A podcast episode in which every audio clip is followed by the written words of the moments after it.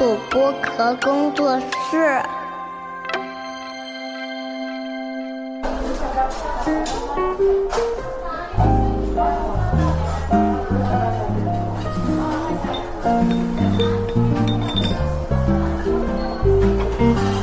童晨杰的正常生活。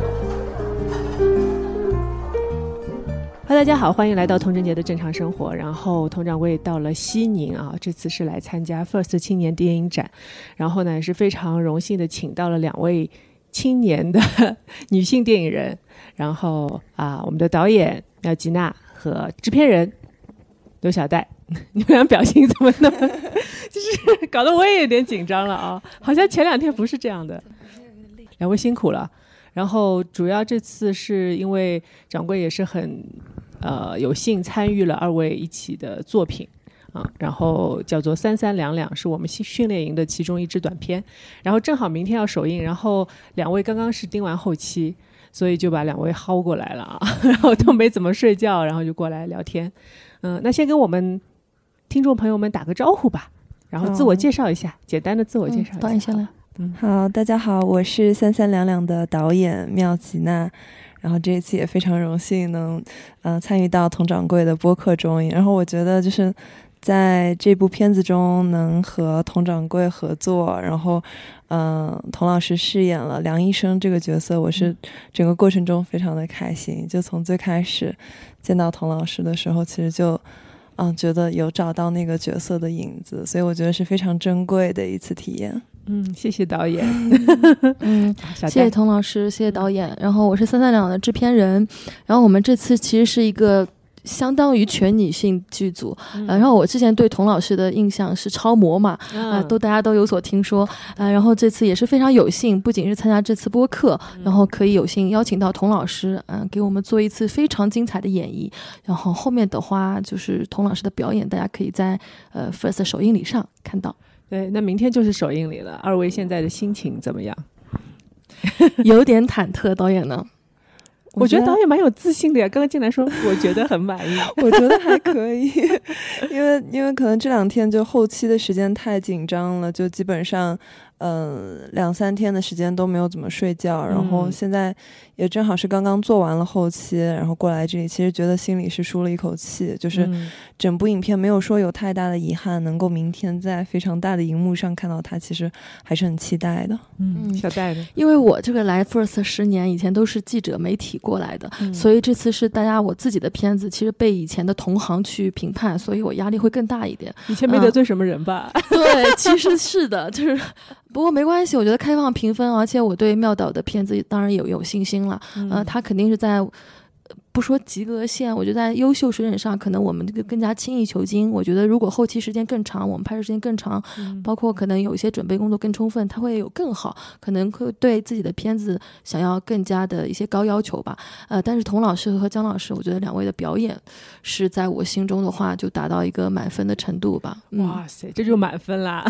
我还没拿出真本事就满分了。对，我觉得反正可以多期待一下两位老师的表演。嗯，对，呃，刚才提到姜老师啊，也可以给我们介绍一下此次我们的几位演员的阵容，因为三三两两一共其实就只有四位演员，对吧？然后制制片人来介绍一下。对，然后我们这次其实他的片子的定义，可能有的人会觉得是女性主义，所以我们请到的两位主演，白丽珍是由江疏影老师扮演。嗯，杨医生是由童承杰老师扮演，啊，另外两位男性角色呢，分别是袁立国和鲁浩老师。其实我们当时在选角的时候，肯定因为就是女主角的呃优先的决定，呃，然后导演那边其实有一些意向，但是我们其实。最后的决定是根据这几位角色的搭配，因为这几位角色之间它不是单独的，更加要看他们之间的融合状态以及他们的角色的一个呃一个对手戏的一个感觉。所以导演他是一个呃，我觉得跟他合作下来，他是一个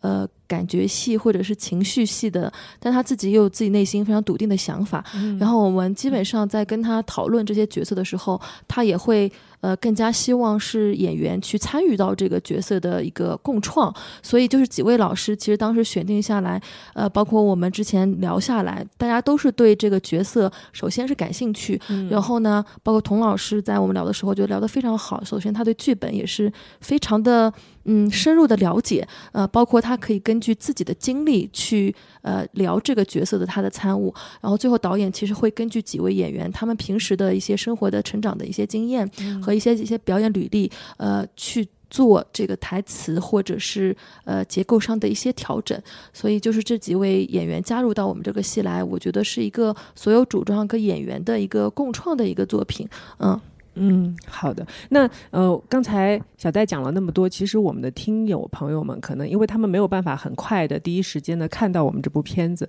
所以他们其实对这个故事是还是比较陌生的。包括对白丽珍的角色也好啊，包括梁医生还有其他两位角色，其实都会有一点呃不知道我们在说什么。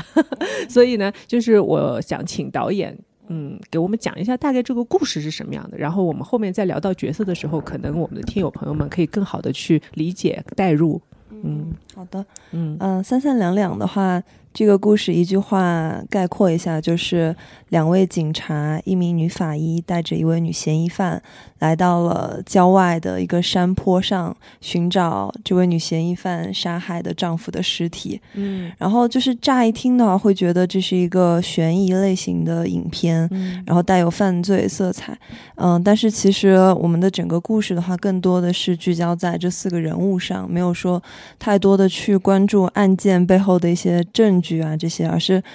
嗯，在四个人一起上山，然后挖坑的这个过程中，他们如何逐渐了解彼此，然后靠近彼此。其中，尤其是呃，梁医生和女嫌疑犯白丽珍这两位角色之间的一个嗯关系的递进。是大概这样的一个故事，然后，嗯，在整个影片的过程中，因为它其实很短嘛，大概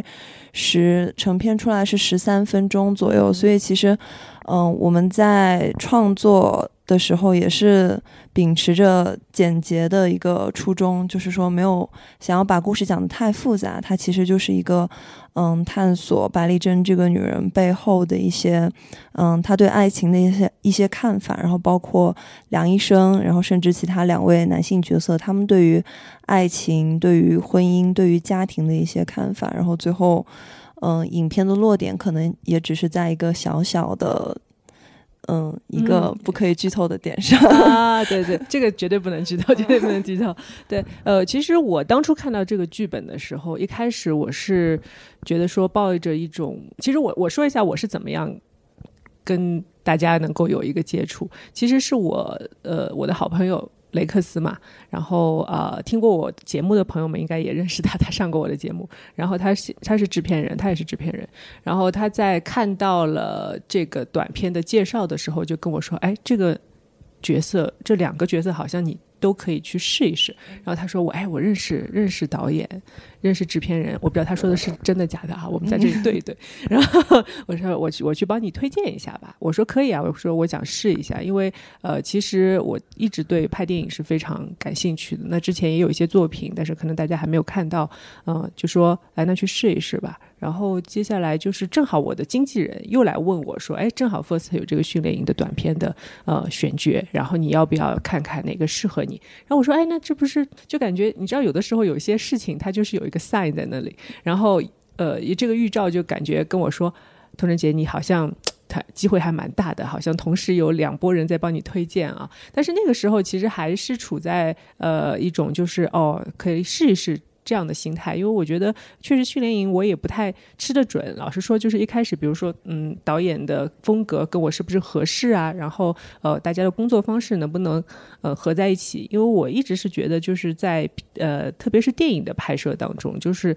呃，导演和演员是需要有一个非常充分的沟通，同时演员也是非常需要去前期。去参与到一些剧本，或者说一些创作的理念，起码要给到导演。然后，如果双方的嗯，我觉得观念是比较合适的话，那这个作品的话将会呈现出更加的生动和丰富的层次。嗯，所以当时呃，我就呃，就是也很荣幸，然后就收到了剧本，然后看了剧本之后就很喜欢。真的就是我看第那天晚上可能一点多收到剧本，然后我当天晚上就连续看了三遍，然后第二天说要聊一聊的时候，我又看了两遍，然后我就觉得这个剧本呃，它很怎么讲，就是它呃看上去好像有点平淡，一开始都是非常平淡的，然后他最后在接那个东西的时候，其实作为悬疑来说，我觉得都是。在我一个看了那么多悬疑小说的人的观念当中，我觉得这个悬疑是，呃，特别是女性向的来说，我觉得是非常合格的。因为，嗯，我是看很多阿加莎·克里斯蒂的小说，所以他的小说其实对于手法的描绘，他不是特别的说，呃，去精益求精，或者说有一些惊世骇俗的手法，他通常都是以情感为导向的。然后为什么杀人，以及呃，在杀人之后，呃，为什么没有会被第一时间被发现？其实中间也是有很多的情感，有很多的人物关系在主导他的。所以我看到这个剧本的时候，我就觉得说，哦，第一感觉是悬疑，OK。然后第二个感觉就是，确实每个主人公他都有他自己的一条暗线在里面，虽然很短。但是导演都有非常用心的写到，所以你记得我们第一次聊天的时候，我就想说，哇，这个感觉都可以用一个长篇的篇幅去把它全部丰满起来，这个故事就会变得非常的有趣。嗯，所以呃，二位就是在创作的过程当中，其实我很想问导演，我你记得我在现场也问过你，为什么叫三三两两，对吧？你当时跟我讲的是。于行不独自，三三两两句嘛，嗯，然后跟我们的听众朋友们也讲一下吧，这个名字的来源好不好？嗯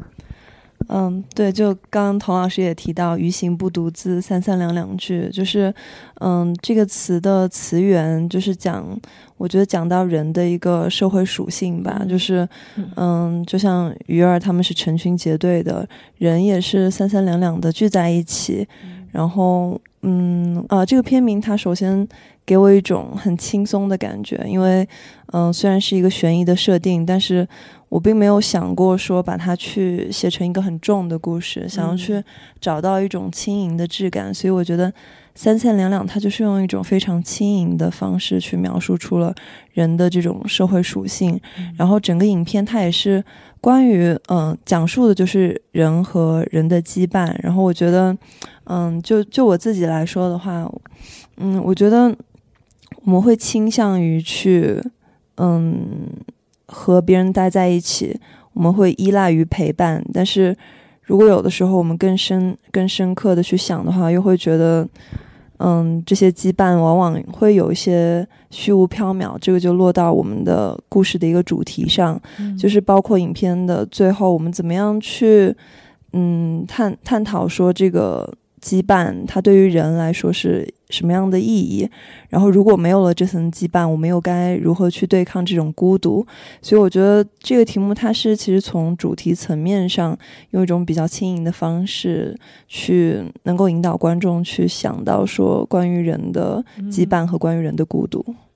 其实我觉得看完整个剧本，包括我们拍摄的感受上，因为我们基本上是顺拍的嘛，所以拍到最后一个镜头，差不多也就是情感浓度达到最高峰的时候，所以那个时候正好是因为西宁的天气，它本身就是。会呃天光就会收得很晚，所以呃我们在大量的日系之后，突然就是慢慢慢慢的进入到一个密度进入到夜戏的过程中，其实对于拍摄的心情其实也挺复杂的，嗯，对吧？你有没有这样的感觉？嗯嗯，对，我觉得。就其实我在拍摄排这个拍摄计划的时候，就觉得顺场拍对我们来说很重要，因为包括就是我印象中很深，呃，我我印象很深刻的就是我和童老师和姜老师在现场，其实会去聊说聊到最后两场戏的时候，我们应该用什么样的情绪，甚至。怎么样去改台词，让他能够嗯情绪更加的丰丰满，然后跟前面更加的连贯？因为其实我在创作这部短片的时候，从一开始就没有想过它是一个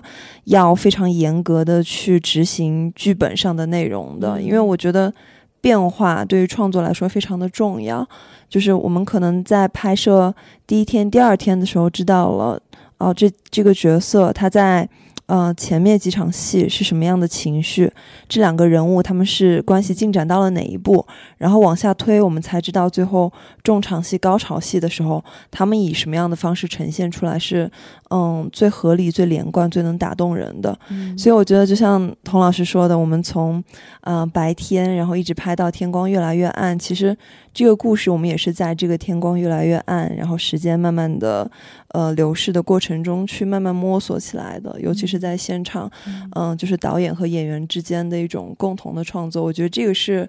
嗯，拍摄这部影片中会让我觉得兴奋的一个体验。嗯，是。那我回回过头来问一下小戴啊，其实我们整个的创作的过程其实是挺辛苦的，因为我们没有什么预算，然后很多人都是呃不不收钱来的，包括就是像我听说主创还得贴钱 来参加这个影展，然后呃当时就是嗯小戴和吉娜你们俩是怎么配上对的？这个我也挺好奇的。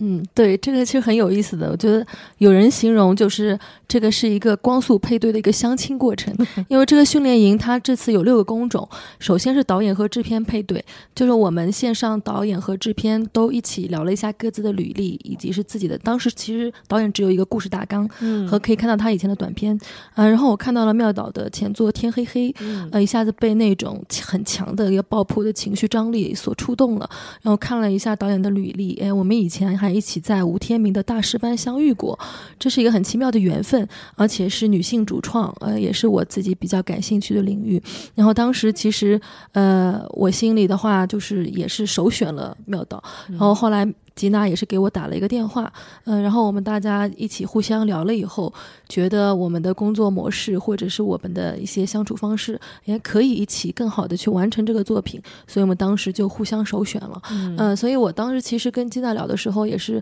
希望我们不仅这是一个把它当做一个活或者是一个任务去做，可能更加大家都是去参与到里面去加入自己的创作部分，因为可能我做制片的话，也会更加倾向于去多做一些前期的。剧本开发，嗯，然后导演其实他也很尊重大家的意见，每个主创的意见他都会听取，然后问我们这个剧本的一些方面。但是他自己呢，又是有自己坚持的想法。然后我觉得这个合作下来的话，我觉得从前期到后期，反正到目前为止都还没有跟导演吵过架。对，我觉得这个是一个很太稀奇了，很友好的合作方式。当然，其他部门的话，就是我有很多其实沟通上面也会有一些比较吃力的地方。我就记得我当时就是在拍摄前期，因为训练营很苦嘛，其实筹备确实，我们线下其实只有一周的时间，选景布景，这是一个非常大量的活。我就记得有一次，我是实在是受不了压力，因为就包括组委会啊，然后其他部门啊，包括预算方面，然后包括遇到很多的问题，比如车子啊，然后司机爆胎啊这些，可能导演当时不是特别了解，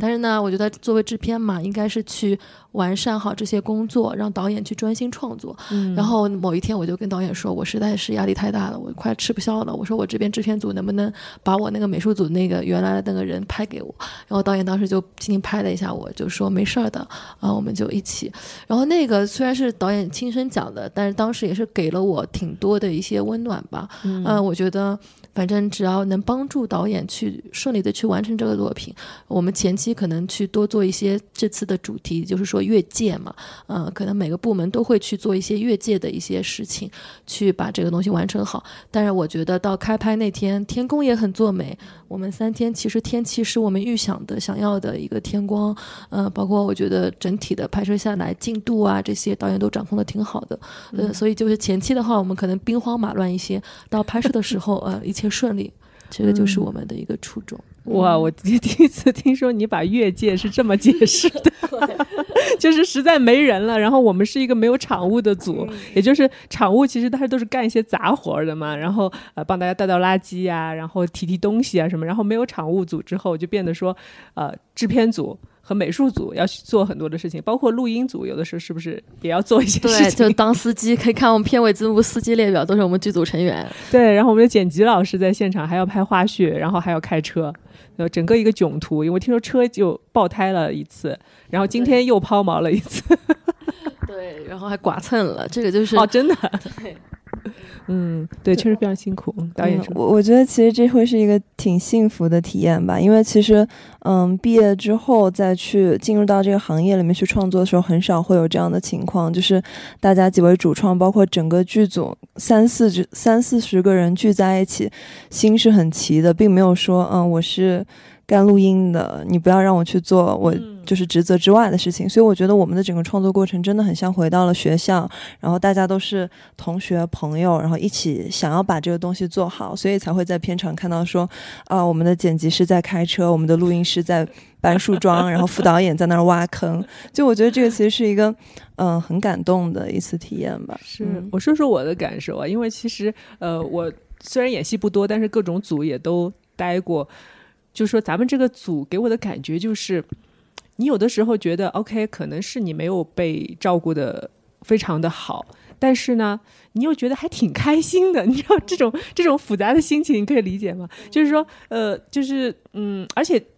这个时间非常的短，其实我们真正工作在一起，加上读本，加上呃围读，还有那个呃定妆的时间，也就是五天，加上拍摄，一共也就是五天的时间。但是很奇怪，我就觉得对这个组就是有非常深厚的感情。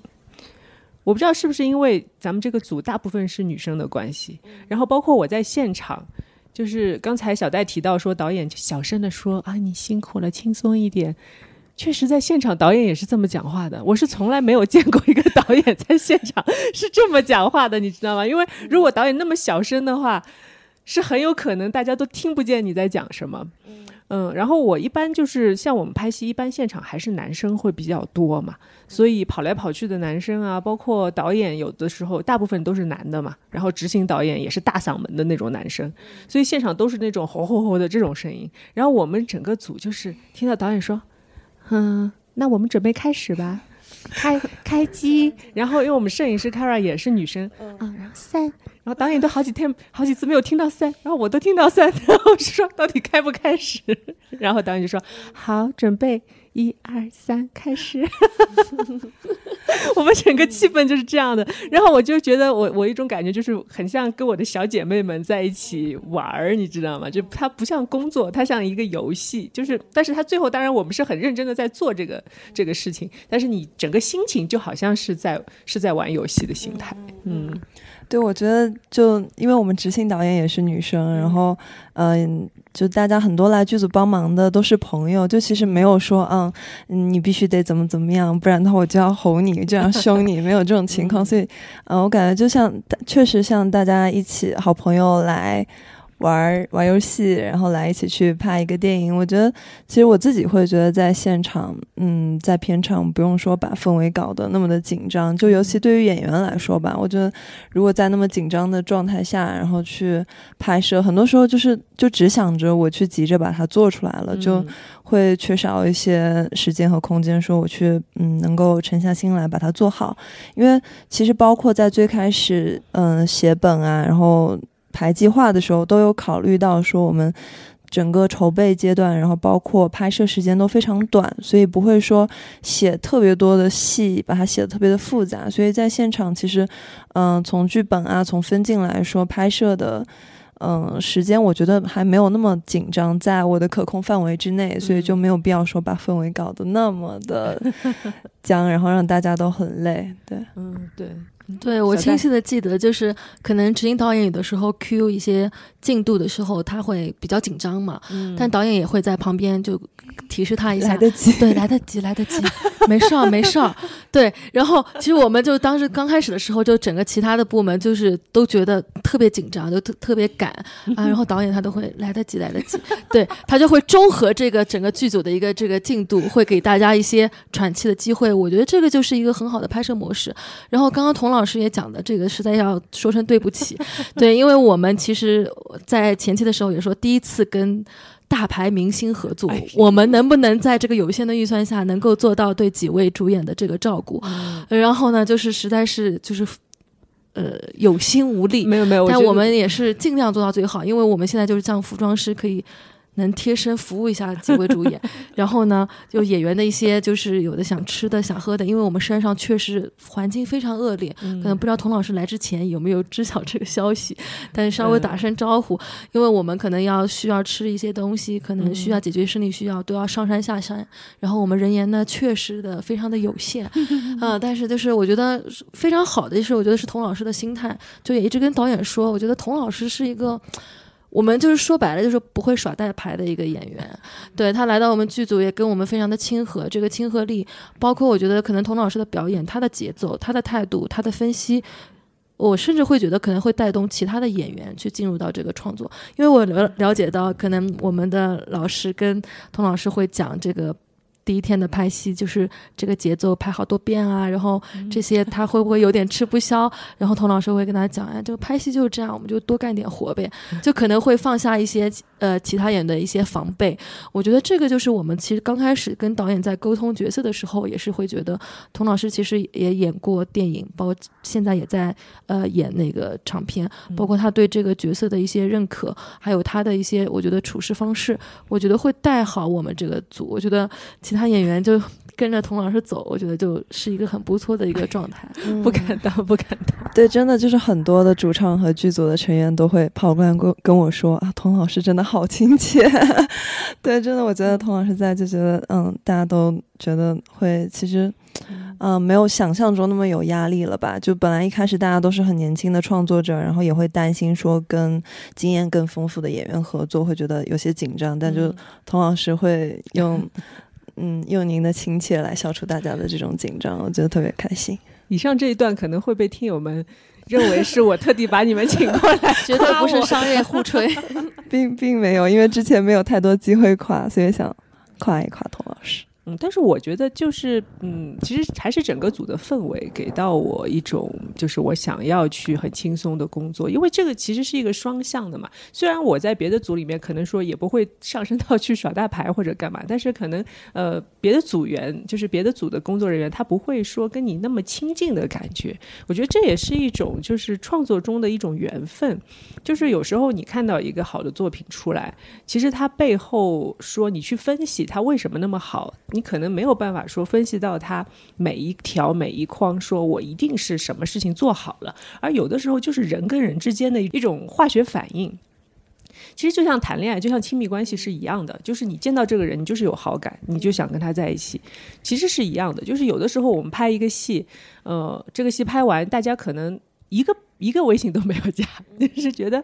没有必要，就是不会再联系了。虽然工作我们就把工作完成就好了，以后。不要联系了，但是也有发生说，比如在某一个工作上碰到的人，哎，在这个场域里我们一般，但是换了一个工作又碰到了，反而哎，在那个场域里就亲近了，也有这样的情况会发生。所以我觉得，其实我们这个组的话，就是让我感觉每一个人都好可爱，你知道吗？就是我拍到最后一天，其实我们每天差不多上山下乡的也要十五六个小时吧，嗯，但是我就觉得一点都不累，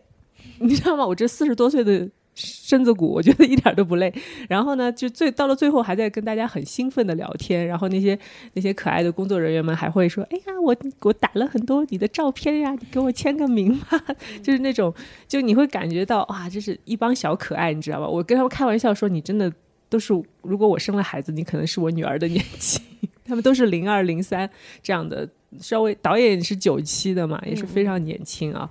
然后小戴的年纪就不说了，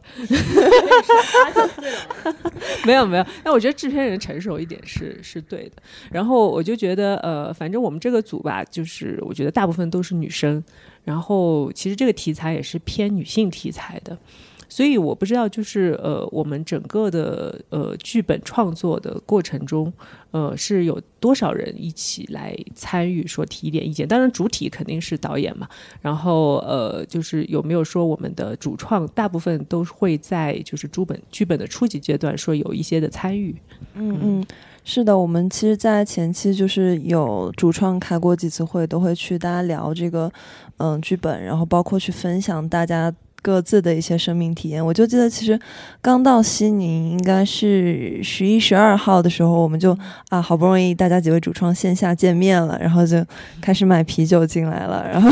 就开始各自从聊剧本聊着聊着就聊到大家的感情生活啊，前女友、前男友，真心话大冒险。对，其实就是我我觉得才在最开始就是嗯，选到这个团队跟大家合作的时候，其实大家都有说抱着想要去互相去分享。自己的一些体验去看法，呃，自己的看法去，嗯，投入到这个创作中。然后我觉得这个过程其实也非常的，嗯，非常的有意义。然后其中其实投入创作最多的是一位男生，是我们的剪辑 Timo，因为他他非常小谷吗？对，小谷他非非常有意思。他虽然是男生，但是他呃。他也是，就是在最开始选团队的时候，就直接跟我们说，就把你们片子放在第一，我就想要进你们组，然后就觉得有被他的真诚打动到，然后，呃，建了组之后，他就经常就是给我发消息，然后给我打电话，就是说啊，对故事有这个想法，有那个想法，然后，然后他会说，他会说，哎，我自己就是一个厌男的人，虽然我是一个男生，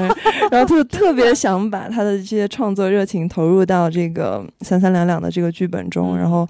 包括他自己之前的一些感情经历啊，然后他自自己之前写的一些很私密的小日记什么的，全都拿出来分享了。我觉得这个过程就是，嗯，确实有大家共同在创作这个剧本。然后其实包括。跟演员老师、跟童老师的交流，其实我觉得也是一个共同创作。因为，嗯，我记得我们第一次线下聊的时候，其实就聊了很多对于这个亲密关系的一些看法。然后，包括我之前有看过那个童老师的《再见爱人 》这部综艺，然后也跟童老师聊过，说其实在你身上看到了，就是我想象中的角色的一些特征和他们情绪的一个很具体的呈现。就是看到您，让我想到。让让我感受到说啊，我写的这个角色他是真实的，他的情感都是很扎实的。就是，嗯，包括童老师也会把自己的一些生活中的经历、一些情感放到我们的创作中，然后呈现在最后的表演里。然后我就记得，嗯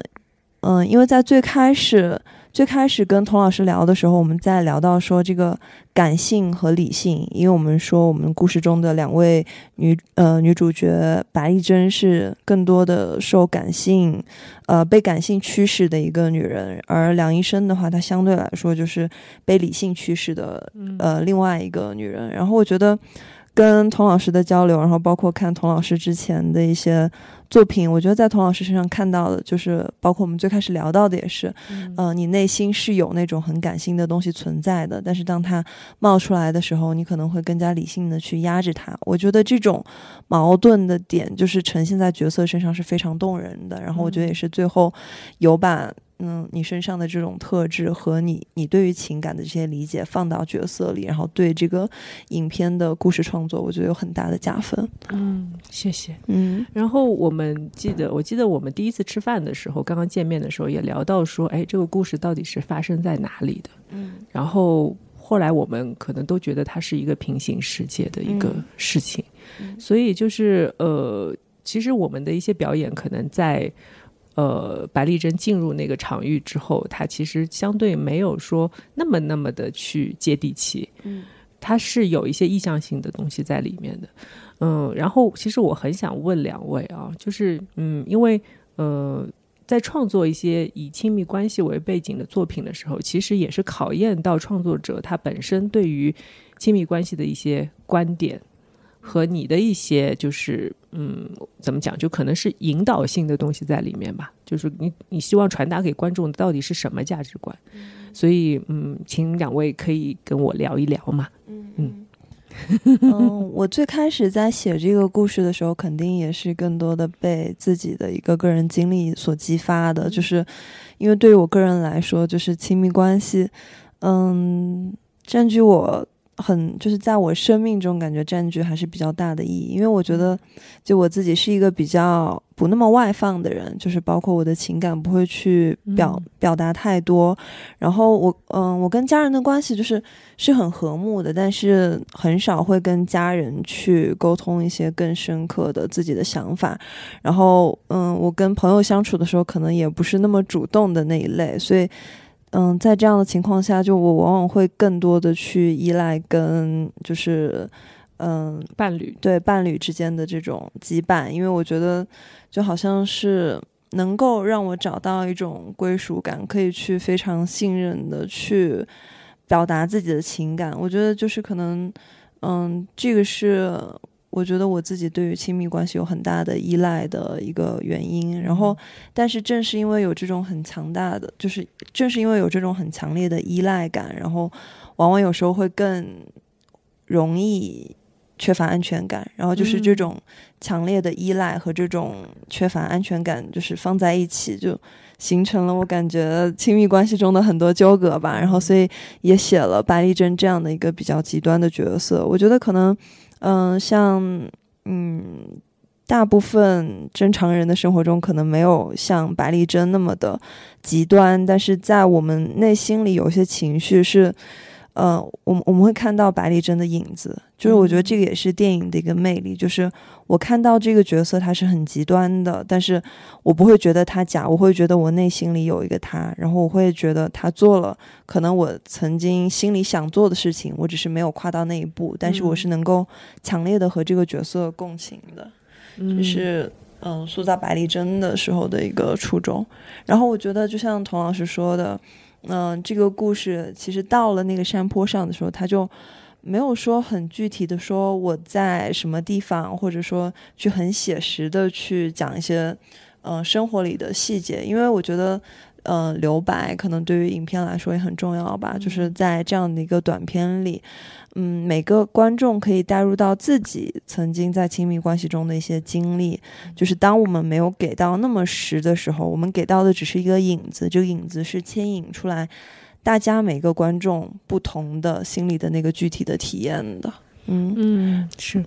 小戴呢？嗯，我觉得金娜这个本子。呃，在看之前的话，我正好看完一部电影，叫做大卫芬奇的《消失的爱人》，然后他那里面其实大女主就更加的女权主义，但我觉得吉娜的话，她虽然是一个女性主义的片子，呃，或者她也不不一定是标签，但是我觉得她其实更加尊重的是人性，抛出性别来看，其实这四位都是主角，然后他们对婚姻的不同的看法，就表表现的可能现在。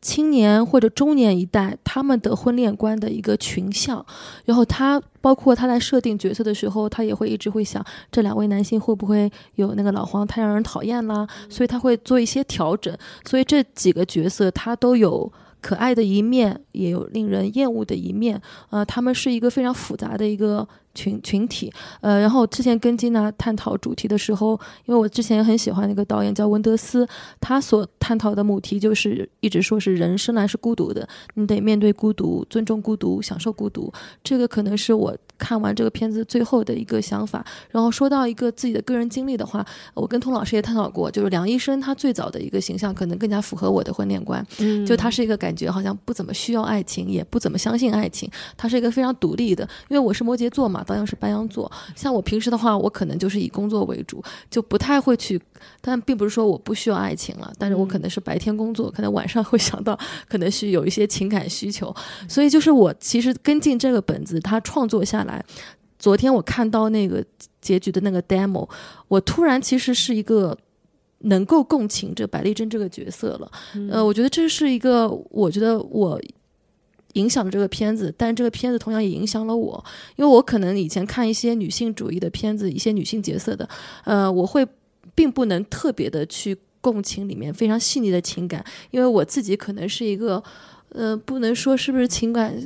呃领域相对冷漠或者缺乏一些的。摩羯只是工作狂而已。对对对对，然后我突然就可以去挖掘到我自己内心深层的一个种子，包括还有个我不知道能不能说不说能剪掉。我有的时候跟导演住在一起嘛，会听到她跟她男朋友通电话，对她的一些能说，我就发现她是一个情感需求原原来也是挺大的一个导演。看他平时是是这样子的一个形象，对他平常看上去情绪非常稳定。她跟她男朋友打电话的时候会变了一个人啊，然后对，我我就能理解白丽珍的这个角色，这个角色是有她自己的生命体验的。包括我最后我看到那个 demo 的时候，我就是。我是一个平常都不太会哭的人，但我其实当时心里就在流泪，就是我共情了这个角色，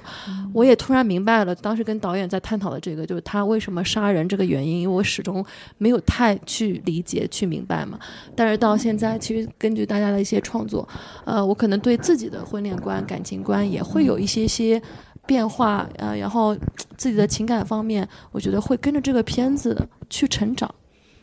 这是小戴老师最大的认可，真的。小戴老师对小戴老师确实，他我就觉得他是那种就是在现场会给人压得住场的那种感觉的人，包括小谷，就是我们的剪辑。那天不是送我们去回回去回酒店休息一会儿，上个厕所什么的。然后因为那个车的事情，然后小谷就是在路上一阵哆嗦，你知道吗？一个男生在那儿哆嗦，就感觉他开着车就是在在语无伦次的。然后就小段要骂我了，小段要骂我了，那种感觉。对，可想而知，就是其实小戴确实是在工作上给人很大的那个威慑力。但是反过来说，小戴也跟我聊到过，说导演平常说话轻声细气的，但是导演会有一种，呃，就是他用他的情绪的稳定来让你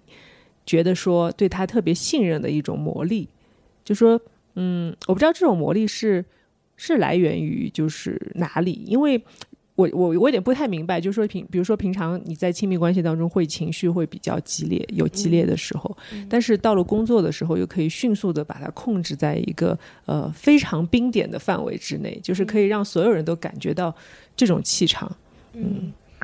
感觉这个好复杂，就是讲到我的人性，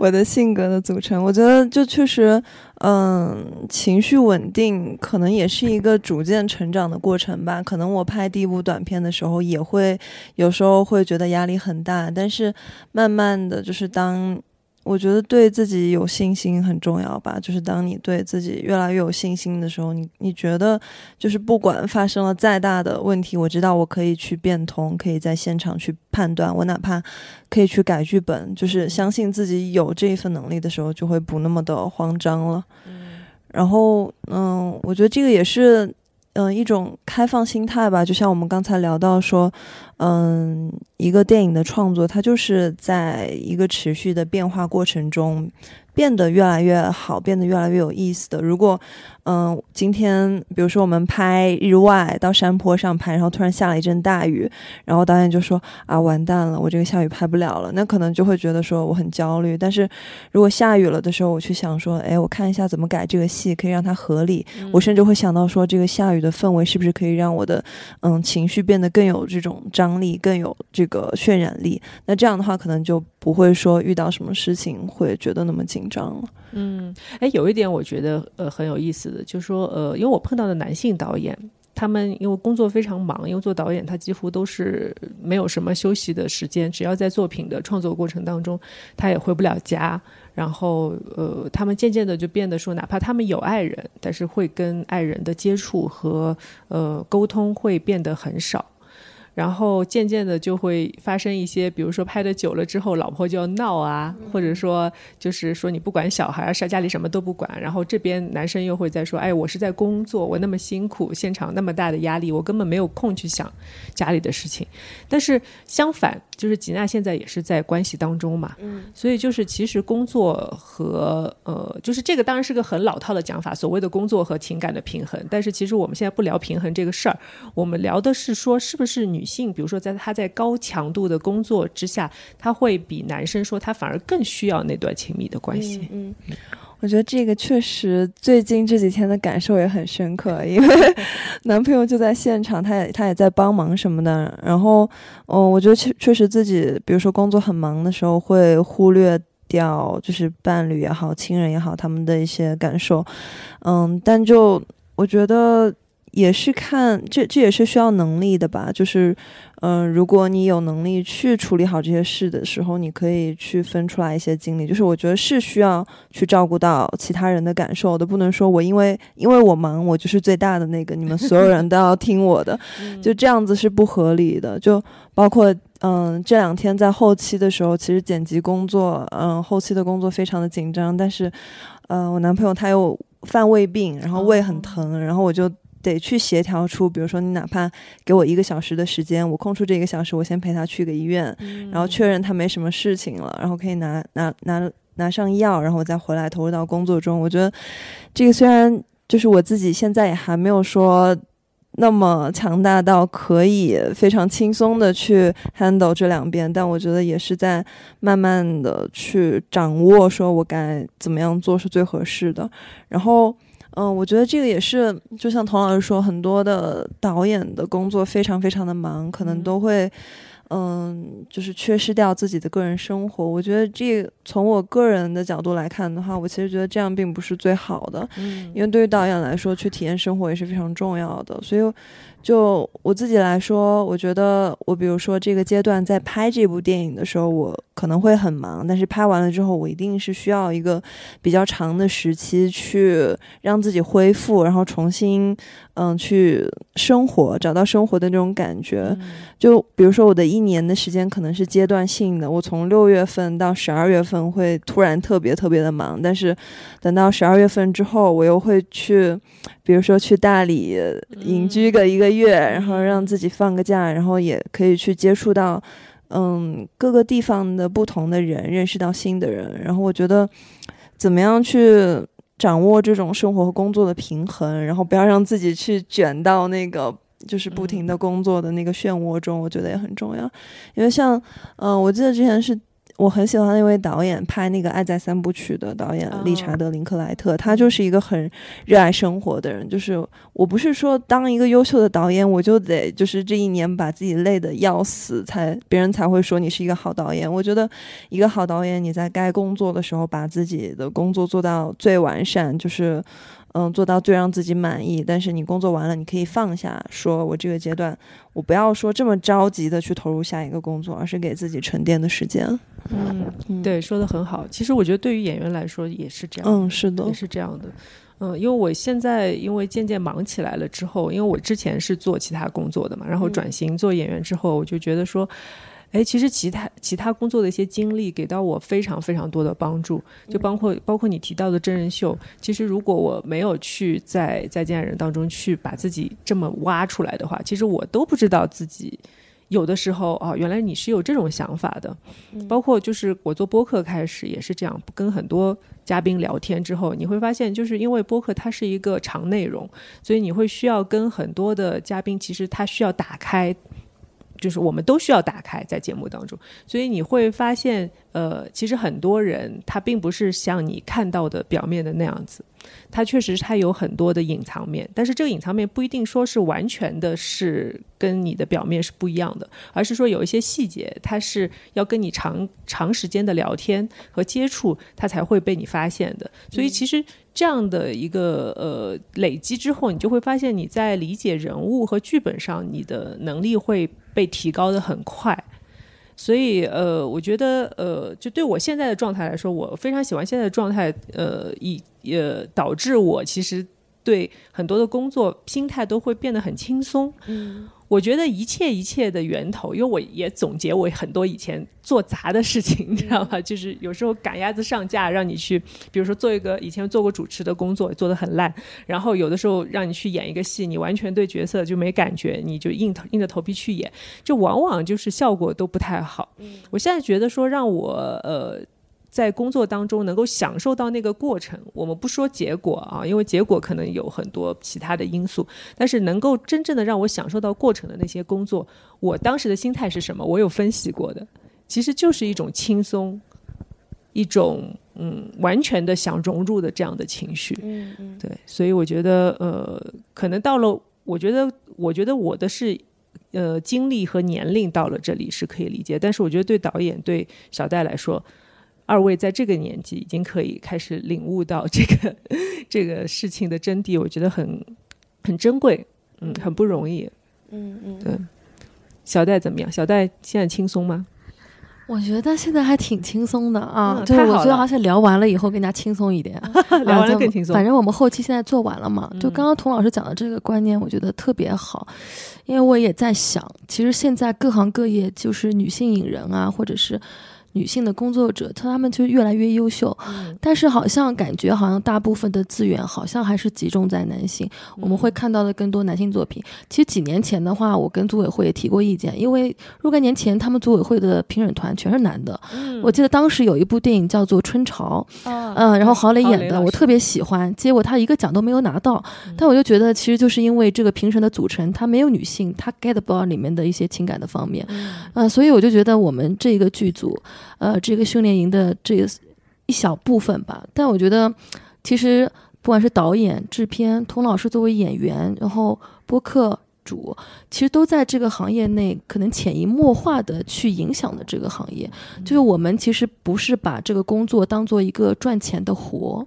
它是一个生存的本事，然后去面对它，跟就像您讲的，就把它作为一个生活的方式。就是有说电影不是。生命的全部，它可能是作为一个生活的一种别样的方式。我也是就在自己平时工作的时候，不管是做媒体记者，还是做制片，或者是进组，我都会把这个作为。嗯，生活的一部分。嗯，我觉得就是我也会照顾到其他人的感受，也会照顾到我自己感受。我记得我以前在一个进组的时候，我们当时有八十个人那个组，群演有四十个。但我们当时群演的话，我们都会让他们安排露营，有帐篷，然后有休息室、休息的茶桌，他们会在那边围炉煮茶。我觉得就是以这样的方式去拍片。呃，因为我也进过像有一些男性导演的一些组，就他们特别的熬干，就通宵拍摄，拍到凌晨。五六点，就是整个剧组虽然非非常工业了，对大家，但大家都是非常累，就是灯光组啊、摄影组啊，然后他们就只是一个完成任务式的去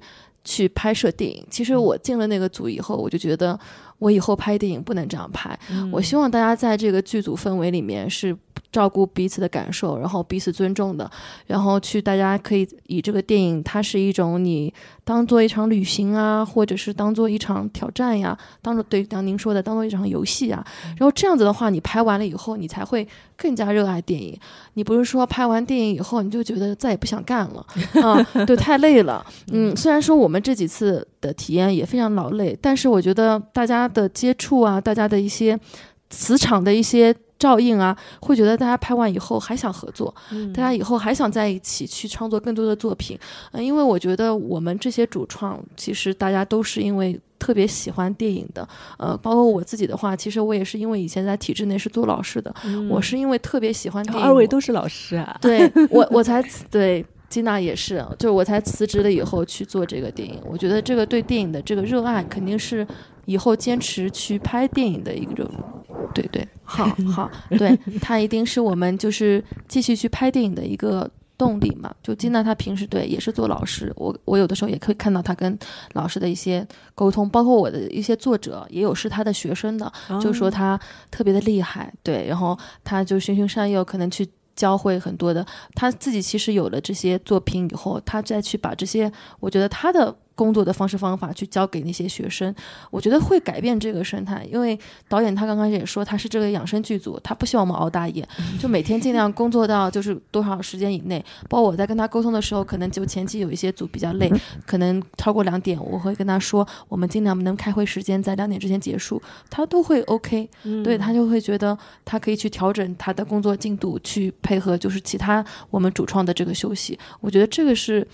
嗯，一个我觉得是良好的一个作为导演，他有自己的想法，然后他可以很好的完成这个片子，但他又让整个剧组，呃，不那么，我觉得是那种工业式的那种疲惫吧。嗯，到这里我不得不介绍一下二位的，就是一些隐性的身份啊。然后我们导演现在是在上海大学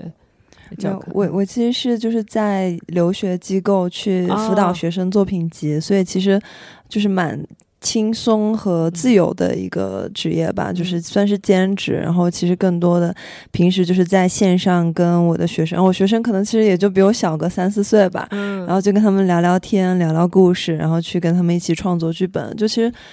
呃，我觉得其实能够去做不同的工作，真的可以让一个人觉得轻松很多。就是。我其实有时候就是在跟你聊聊剧本，然后我有时候在自己去做导演、拍拍片子。我觉得就都会像小戴说的，成为自己生活的一部分，而没有说觉得我就是要，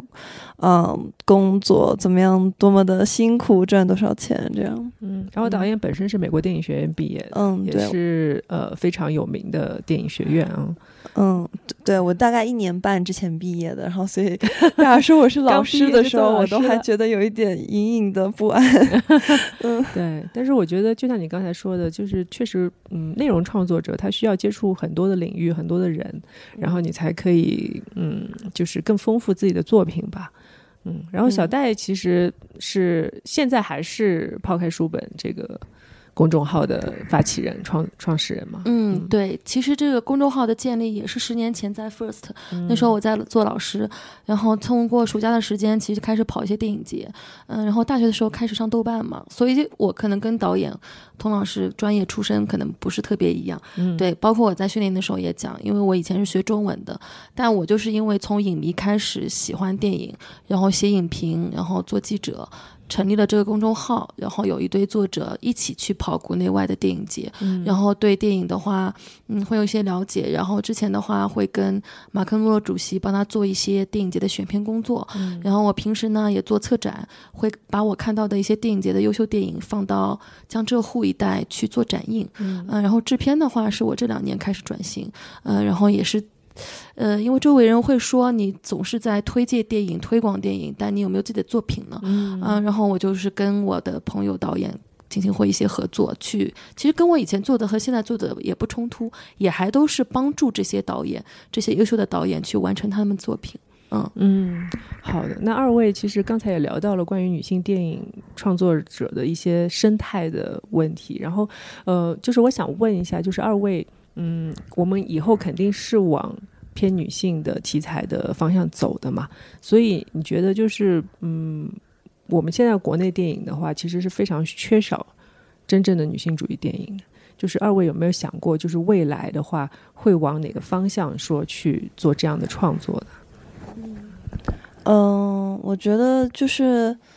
我其实很少会想说我要去创作女性电影。嗯，不会从这个思路上思路上去想，我就更多的去想我怎么样去。拍好一部电影，如果我拍出来的电影特别好的话，那它一定就会被更多的人看到，就更有影响力。然后大家就会看到我作为一个女性创作创作者创作出来的电影。就拿最近上映的《芭比》来说，我特别特别喜欢那位女导演格雷塔·格韦格，她自己之前也是演员出身，然后拍过之前有那个《伯德小姐》，然后也是影响力非常大。然后我就觉得她真的。非常非常的有才华，因为之前在那个美国留学的时候，也有也有过一些，就是他来我们学校有一些放映啊，有一些呃 Q&A，就是有一些交流，然后就是你会感觉到说，嗯，这个女导演她没有说我因为因为我是一位女性，然后我在创作一个女性题材，我就应该受到这个行业的关注，或者说呃特别的呃特别的待遇这种，我觉得她就是。一直在想，一直去在，呃，钻研和琢磨，因为他自己是很有才华，从话剧，然后到舞蹈，然后到编剧，到演员，各个层面他都做得非常出彩。我是觉得他让我看到，说我不需要去想，说我是一个女性创作者，我只要去想，说我让自己做到像他那样那么厉害的时候，我就会被看到，然后大家就会看到说。啊，原来女性创作者是可以这么做到做出这么好的电影的。嗯，说的真好。对，嗯，小戴呢？嗯。我记得我们今年其实，在戛纳采访海清老师的时候，她也说，就是，呃，我不希望就是女演员、女女主持人成为一个标签，而是说她是一个人嘛。我跟金娜观点会差不多，就不会去刻意的去选择女性主义的作品去创作，但是我肯定会优先可能团队成员大家是女性，然后一起去共创一些我觉得是我们自己视角的，因为现在很多其实男性视角的片子会比较多，呃，但是其实男。性视角的下拍的女性主义，也是会跟女导演、女性主创拍出来的女性主义是不一样的。嗯，因为我看过，其实很多，哪怕现在在国外获奖的。一些呃，对中国导演的一些女性主义片子，基本上都可能会是在大苦大难之下，对，然后女性受了苦难以后，所谓的女性觉醒。我跟金娜有聊过，就我们这个，就这个三三两两，它更多的其实是讲一个，哎，像我们大家一样，哪怕就是中产阶级，哪怕这个呃，大家的社会知识分子。这样的人，他们的女性的一些精神困境啊，或者是他们的一些内心世界，我觉得这是一个，我觉得可以称作新女性主义的一个方向。其实现在在座的人不是特别多，嗯，其实今年 First Frame 出了这个单元，在这里面其实也有一些女性创作者或者是男导演拍的女性主义的作品，大家可以可以关注这个单元。我觉得这个也是 First 影展他在做的一个尝试，呃，会有更多的这样的视角的。作品去出现，嗯，我觉得肯定是有大量的女导演、呃女性创作者、女性主义的片子出现，我们才在里面可以挑出可能我们觉得优秀的这个片子。我们现在去强调女导演，那肯定就是因为女导演的比例远弱于男导演。对，如果哪一天我们不刻意的区分女导演、男导演，那就是大量的作品出现，我们就说这个导演的这个作品，它里面探究的这个主题，这个是当然是一个可能稍微理想主义、乌托邦的事情，但我觉得可能。我们现在慢慢大家在努力吧，我觉得现在还是能看到越来越多这样子，就是探讨人性的作品出现。是因为我其实特别是参加了这次训练营之后，我就觉得说哇，我一下子就是有一种心中的某一把火被点燃的感觉。因为我在现场看到那么多的女性的工作人员，包括这个题材其实也是非常女性视角的。虽然导演刚刚说到说没有刻意去说做女性主义的电影，但是我们本身作为女性，其实我们的视角和我们的对世界的看法就是不一样的，肯定跟男性是完全不一样的。所以呃，一方面是说小像小戴说到的，就是女性工作人员。的场域，往往就是因为女生其实她更擅长 network 嘛，她更擅长说呃大家的沟通啊，大家的交流啊。其实有的时候呃女生比较多的工作环境，它是会是一个相相对来说更加平和、更加 reasonable 的一个这样的一个环境。然后在这样的环境当中，我相信大家一起创作的话，它必然会呈现出一种我不说呃比男性创作环境更好，可以说是另外一种。感觉的东西，然后还有就是说到对人性，其实人，呃，你说我们比较主流的性别就是男和女嘛。其实，呃，人性它有的时候有一些共通的地方，但是在性别的归类上面，它也会有一些共通的地方。所以，我们就是有时候在创作的时候，说到其实对于女演员来说，这种困境啊，其实被提了那么多年了。我觉得其实它还是一个结构性的问题。嗯，一个是就是能够洞察到女性真正去适合去扮演角色的这样的创作人员太少了，所以导致说女演员没有办法说得到一个。丰满有层次的角色，呃，同时有的时候这种角色被创造出来之后，呃，倒是会引起一些社会上的一些，嗯，怎么讲，就是可能厌女的情绪，嗯，甚至会有这样的情情况出现，就是说，哎呀，女人怎么是这样的呀？你怎么是这么想的？你怎么可以这么做呀？但是我觉得可能就是这样的形象被塑造出来太少了，或者说我们也没有说去真正的去思考过，呃，到底呃女性的真正的想法。他的一些嗯起承转合的情感呀，他的一些成长的经历，嗯，就像就像导演刚才说的，我觉得包括小戴说的说女性觉醒的这个问题，其实我觉得觉醒它通常是在一些累积的情况下出现的一些经历，特别是经历的累积，这是我本人的一个呃非常呃，我觉得是我是在我身上发生的事情，就是真的不是什么特别极端的事情，或者说嗯特别让我觉得呃。向死而生的事情让我来觉醒，而是说你的年龄、你的经历、你碰到的事情、你碰到的人，他到了一定的程度的累积的时候，呃，然后你再你再加上你自己的一些学习吧，我觉得这个也很重要，就是你要理论结合实际，然后你慢慢的就会发现说，哦，原来这个事情不是你之前想象的那样的，然后你想得到的东西，可能它也并不是你真正想要的，或者真正。能够给你带来好处的东西，这个这个一个过程，我觉得是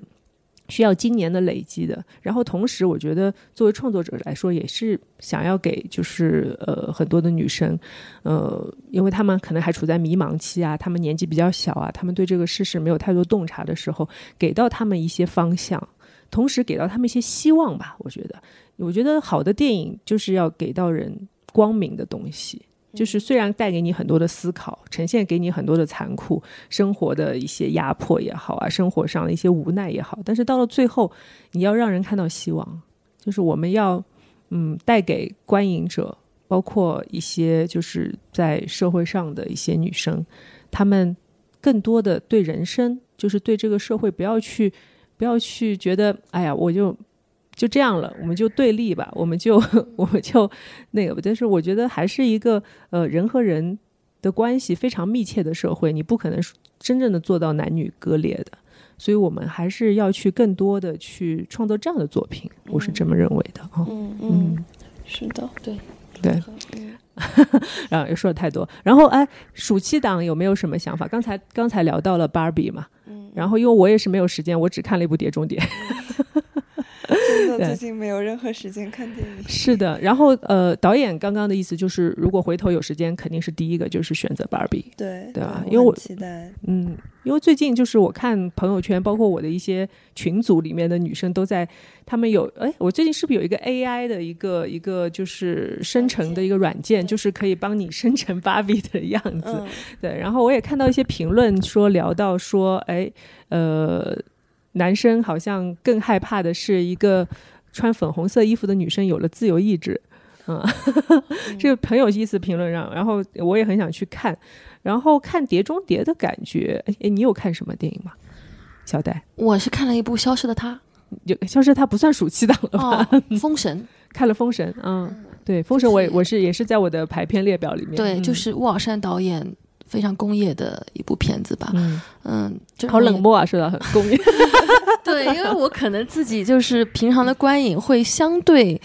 不是那么喜欢工业的作品，但是我其实现在也慢慢的改变这个想法，因为其实疫情以后整个影视行态都不是特别好，确实要大量的工业。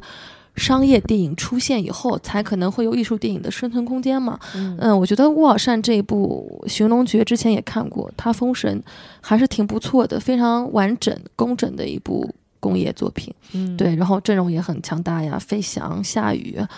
等等。嗯，然后 人太多了。对，嗯，就是我也就是听说了他们剧组的一些情况，就是每个工种确实都安排的非常的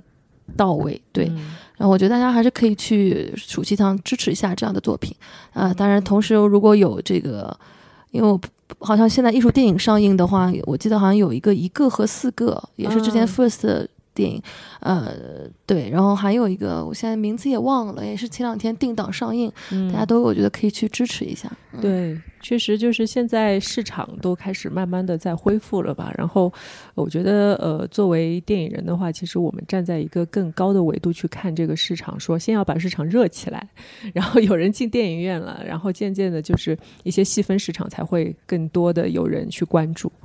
嗯，好的呀。嗯，导演有什么想说的？嗯，我觉得就是工业的电影也可以有好的电影。就是我，比如说《Bar Barbie》，它其实是挺工业的，很大的影视公司去制作，花了很多的成本，请了非常大的卡司。但是，我觉得就我自己就是内心抱着这种期望，说哪怕是工业电影，也能做出一些就是很特别的东西，而不是说好像观众看了多少遍了，一一看一眼就是我看过这种，然后你又来。圈钱这种感觉，我觉得哪怕是花很大的成本，就是可能也是需要更多的很优秀的创作者，能够去花这样的巨大的预算，也能够去呈现出来一部非常。特别的有自己的气质和风格的一部商业电影，我觉得这可能就是未来的一个更大的希望和期待。嗯，也就是说有更大的投资，说敢于去押宝这样的电影，然后让它在工业的专业的系统里面去把它生产出来。嗯，同时它又可以达到商业上的成功，又可以让。呃，广大的观众觉得说，哎，耳目一新，然后又可以嗯传达一些比较先进的思想吧。我觉得，嗯，这个也是两位创作者应该是未来的一些创作上的希望吧，希望走的路吧。对啊，有钱也可以来投我们妙岛啊。啊，对，我觉得妙岛的作品是非常适合往这个方向去去走的。包括我昨天看了《天黑黑》，我也觉得，哇，有感觉，有感觉，引人思考的一个作品。好呀，然后我们这个短片大家有可能在公共平台上看到吗？嗯，应该是明天首映结束比较顺利的话，如果七部片子，呃，它可以在爱奇艺上面。呃，进行展映，因为前年的话，其实有一个爱奇艺的对立面，但去年的话，可能有一些小短片，呃，一些审查或者尺度的问题，就是没有上。嗯，那今年的话，组委会那边说七部应该拍的都挺不错，所以观众应该是可以在爱奇艺上面，应该是在年底之前，呃，他会。上线，嗯，大家可以看到童老师的精彩表演。好的，好的，我也非常期待。然后希望呃，听友朋友们也是为我们广大的传播啊，大力的传播啊。我们这个小短片虽然啊花了短短的时间把它制作完成，但是确实是主创们的呃用心之作。然后明天。呃，我也有点紧张，就是有点期待明天的首映，然后回头可以跟大家再来分享一下看完首映的感受。好的，那今天非常感谢两位，然后我们我觉得 意犹未尽吧，但是两位已经有点累了，然后不累，做后期做到现在。好的呀，然后呃，因为我们三十号还有个论坛嘛，我们可以可以继续再聊，好吧？嗯，谢谢谢谢吉娜，谢谢老师小戴，谢谢董掌柜。好，那我们今天的正常生活就到这里啦，拜拜。